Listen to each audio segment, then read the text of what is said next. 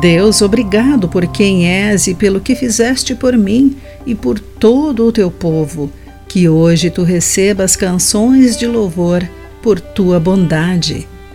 Olá, amigo do Pão Diário, preparado para a nossa mensagem do dia? Hoje lerei o texto de Adam Rose com o título Coração de Adorador. A música de louvor desceu pelas escadas às 6h33 numa manhã de sábado. Eu achava que ninguém mais estivesse acordado, mas a voz áspera da minha filha mais nova me provou estar errado. Ela mal acordara e já tinha uma canção em seus lábios. Minha filha caçula é cantora. Na verdade, ela não sabe cantar.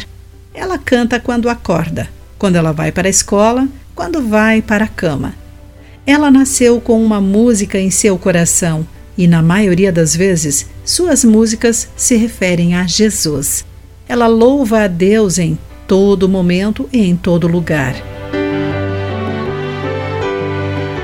Amo a simplicidade, a devoção e a sinceridade da voz da minha filha.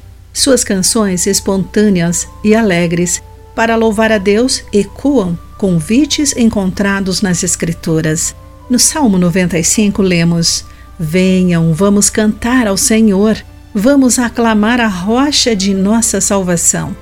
Lendo mais, aprendemos que esse louvor decorre de uma compreensão de quem Ele é. Pois o Senhor é o grande Deus, o grande Rei acima de todos os deuses, e de quem somos, pois Ele é nosso Deus e nós somos o povo do seu rebanho.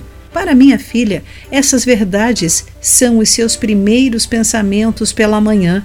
Pela graça de Deus, essa pequena adoradora nos oferece um lembrete profundo da alegria de cantar para o Senhor. Querido amigo, o que o faz louvar a Deus por sua fidelidade? Quais músicas o ajudam a lembrar-se de seu caráter e bondade. Pense nisso. Eu sou Clarice Fogaça e essa foi a nossa mensagem do dia.